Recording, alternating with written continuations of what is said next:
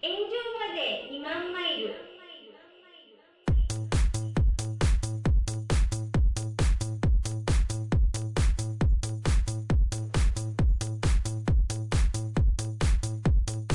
とりあえず自己紹介から。いきましょうか。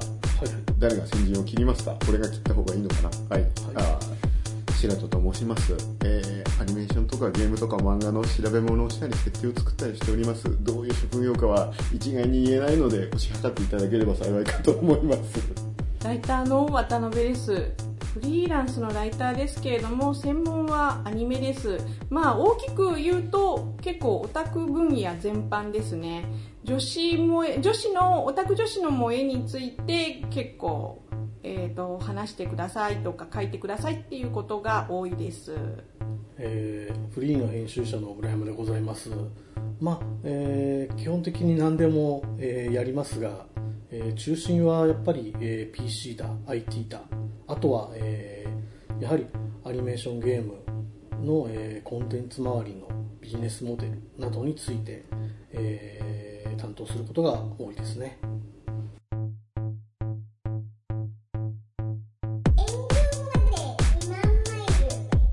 スエドワード島の話がさっき出たじゃない？それでおばあちゃんたちがひらひらの服を着ている。あれは自分が赤毛のアンに憧れて赤毛のアンという物語の中では膨らんだ袖のドレスというのが非常にあのまあアンとかあの女の子たちの憧れだったと。それが流行っていてであのそれを着れるのはとても嬉しいことだったっていうまずそういうところのベースがあってでそれでアンを見て私もいつかプリンスエドワード島に行ってであの膨らんだ白いドレスであのプリンスエドワード島のあの風景と溶け込んでみたいわっていうのがおばあちゃんになってから叶うんですよ。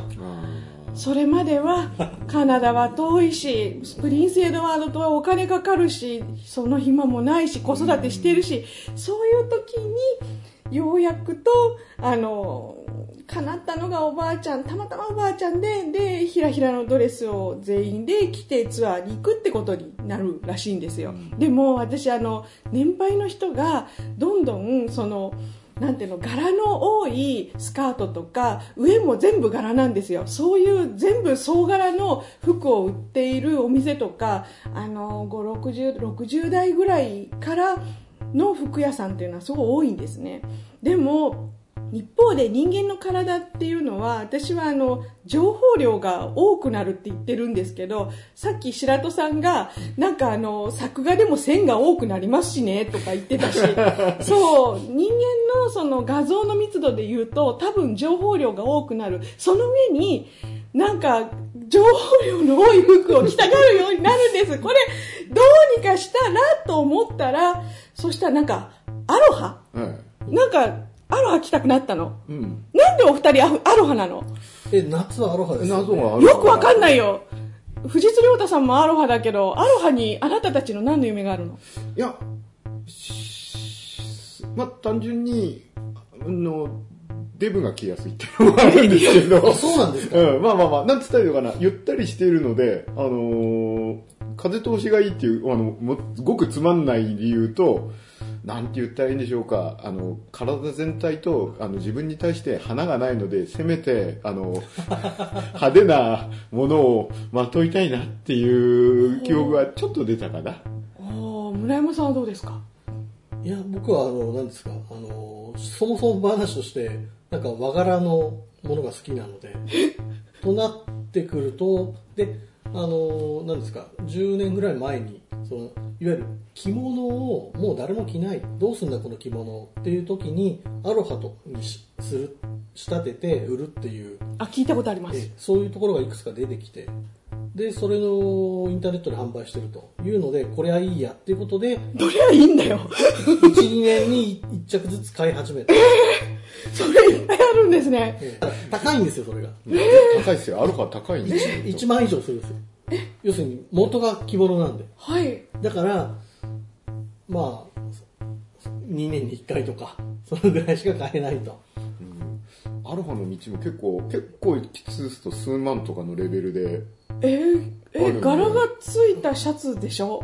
いやいやいやいや。そう。まあなそうなんだけど、まあそうなんですけど、あのわざわざ和柄で普通の人は服を作らないというとか和柄の布をまず作らないなら普通の。うん、あ量産が効かないってことですね。量産しないですよね普通に考えて、うん。となるとねそうね。当然のように高く、うん、でどうしてそんなアロハが好きなの？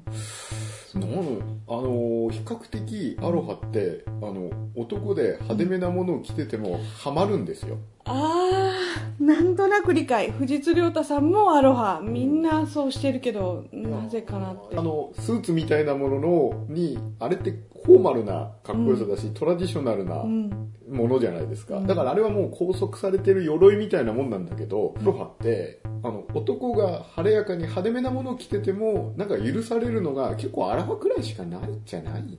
ああなるほど。まあそれで言えばそうかもしそうかそうですよね、うん。うんうんうんうち夫はあのゴミを出しに朝行く時でも必ずジャケット着るんですけど、それ逆の発想ですよね。なんか外に行くと全部があの武装しなければならないからあでもあのっていう。うん逆じゃなくものすごくよくわかる。はあ。あのジャケット着るんだろうなと思います。えーゴミ捨てだよ？うん。ゴミ捨てでジャケットまで全部武装するんだよ、うん。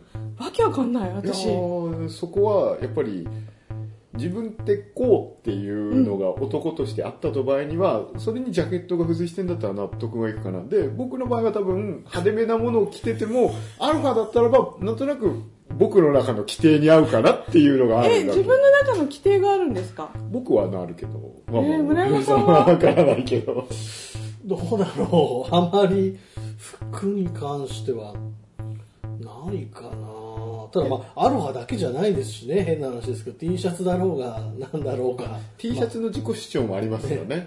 うん和柄なの。多いですねそういうのが。なぜか僕も金魚柄持ってますよ。恋柄も持ってます。ワイシャツ浴衣みたいなもん。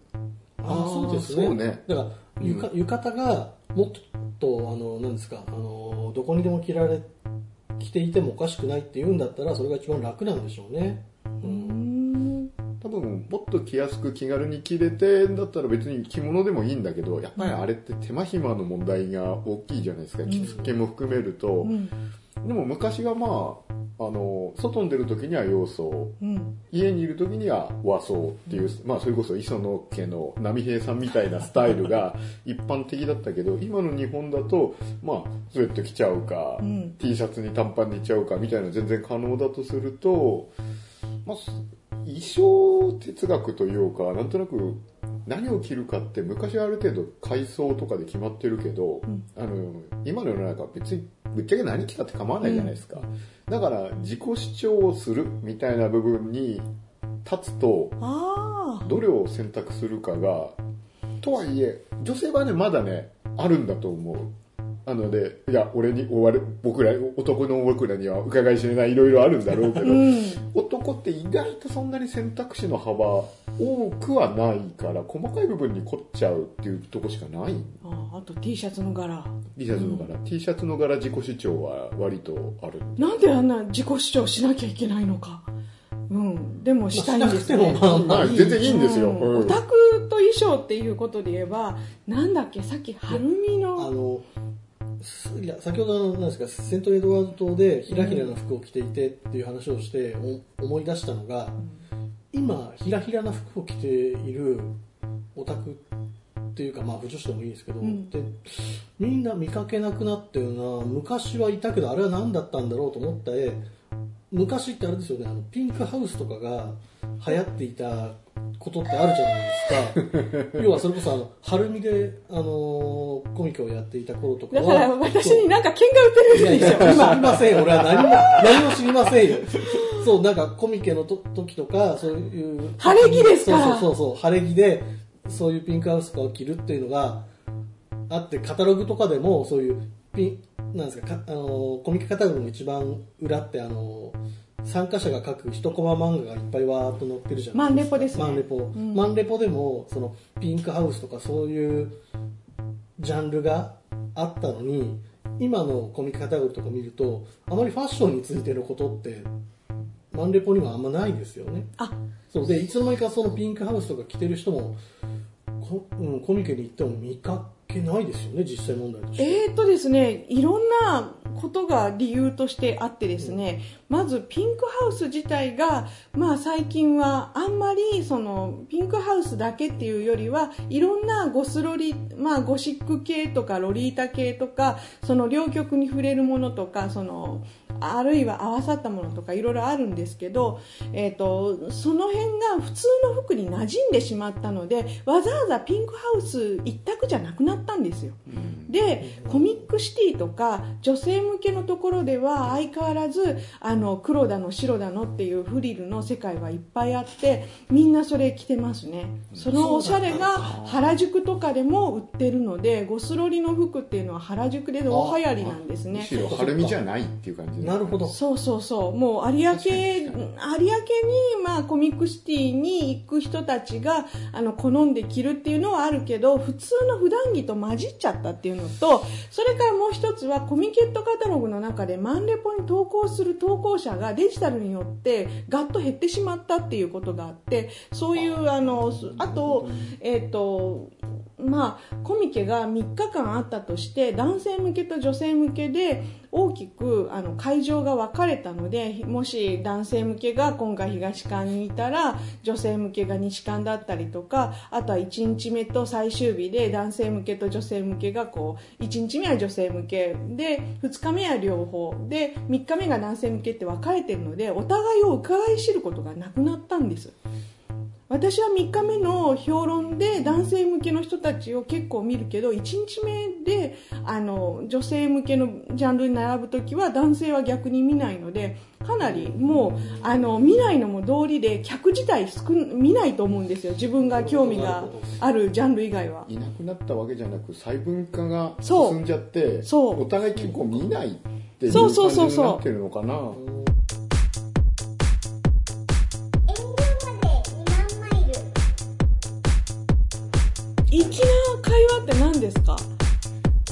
会話？うん。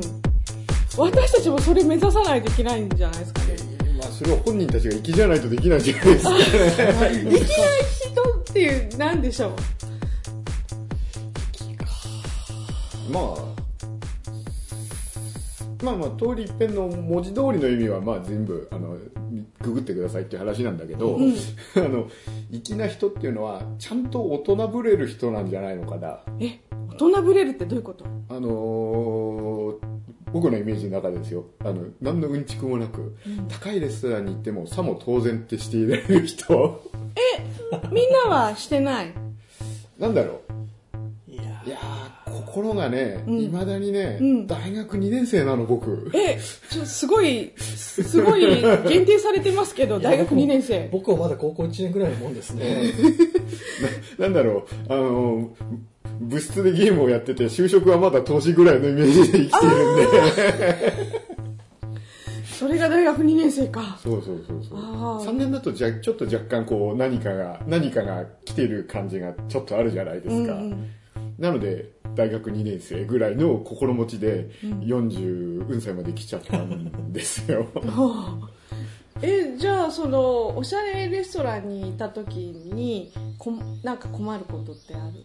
いや、特には困らないんですよ。うんだってお金払ってるの、うん僕だし。うんで、事実別に、あの、まあ、45なので、高いレストランにも行きます。うん時たまには女の子を連れて行くこともあります。そうなったらば、うんちくの一つも垂れますけど、俺は何かを被ってるなっていう感じが、そうなんだそうそうそうそうあ。その私がやりたかったその大人の孤児っていうコーナーにも多分あると思うんですけど、うん。大人ぶるっていうのはすごい大変ですよね。そうです。あれは結構なスキルなんじゃないですかね。ああいつぐらいに皆さんはそれを得得したんですか？その技。してないんじゃない、ないんじゃない？かな。あの、いや、あの、変な話ですけど、はいフリーの人はあんまりしてない。なぜかっていうと、ん。結局そういう大人ぶらなくちゃならないっていうのは、ん。下が誰かいるっていう状況がないと、あの、ね。強制的に大人ぶらなくちゃならないっていうところがないので、そうなんだ。そう。だから、うん、フリーの編集者の人はそんな大人ぶる必要があまりないっていう。ただ、ね、正社員の編集の人は当然のようにこうどんどん上に行っちゃうので,、で下ができるからまあ大人ぶらないにはならんみたいなね。そういうことなんじゃないかな。さっきの某角川の偉い人だって現場の話をとってもしたがるけれども、実際はもうすごい偉い人になっちゃって現場の仕事もだんだんこう剥がされるように なんか離れて昔の現場の話をするっていう。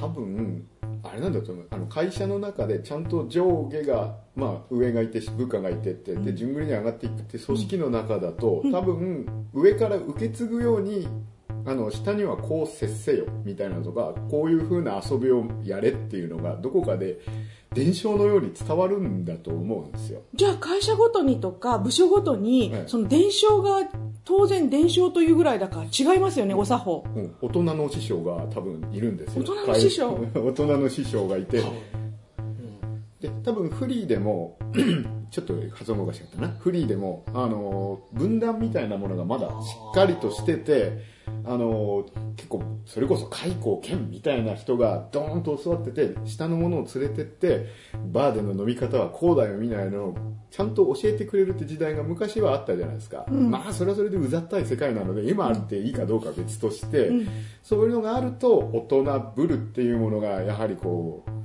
染みてくるんじゃないですか。それは大きいと思いますよ。やっぱりフリーだと特にあの今日好きでもない限りはやらないでしょ。そんなに下を引き連れて、うんあのちゃんと振る舞あのお金を出してあのおごってあげてみたいなのを順繰りとして、まあ、時たまやるかなぐらいのくらいで終わってるはずだから、そうなるとやっぱり大人ぶるとか粋であるっていう感じって粋であるって結構なんて言うのかな。こうどこか組織に拘束されてるとまでは言わないけど何か あの我慢が伴ってないといけない気がする。生きてるのは女の人のハイヒールみたいなものか。ああそれはそうかもしんない。あれ痛いんですよ。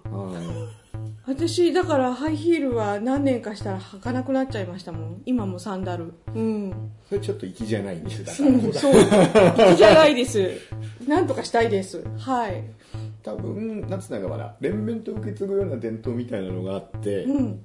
あのその中にほんのちょっと自分の付け足しができるぐらいのところが粋なのかもしれないがな。秘伝のタレですかね、まあ秘伝のタレにもう一押しぐらいのところが粋ってな感じになるのかな。実際になんとなくねあのモテないやつがモテ論を語ってるようなもんなので。すごい今ぼやっとしました。なんか何か像が現れてくるかと思ったら息ぼやけましたよね今いやこんなんじゃないのかなって言ってるだけなのでほ本格的に粋な人間っていうのをそうね。私その偉いおじ様になんか古いバーに連れてってもらったことがあってそこでのおじ様とバーカウンターの向こう側のあのシェイカー振る人との会話は多分粋なんじゃないかなっていうふうに思いました。多分あれもいきなりできるわけじゃなくなんか間合いの詰め方とか。ええ。何ですか間合いいやバーテンダーの方と喋るのってやっぱりね独特の距離感がちょっとある。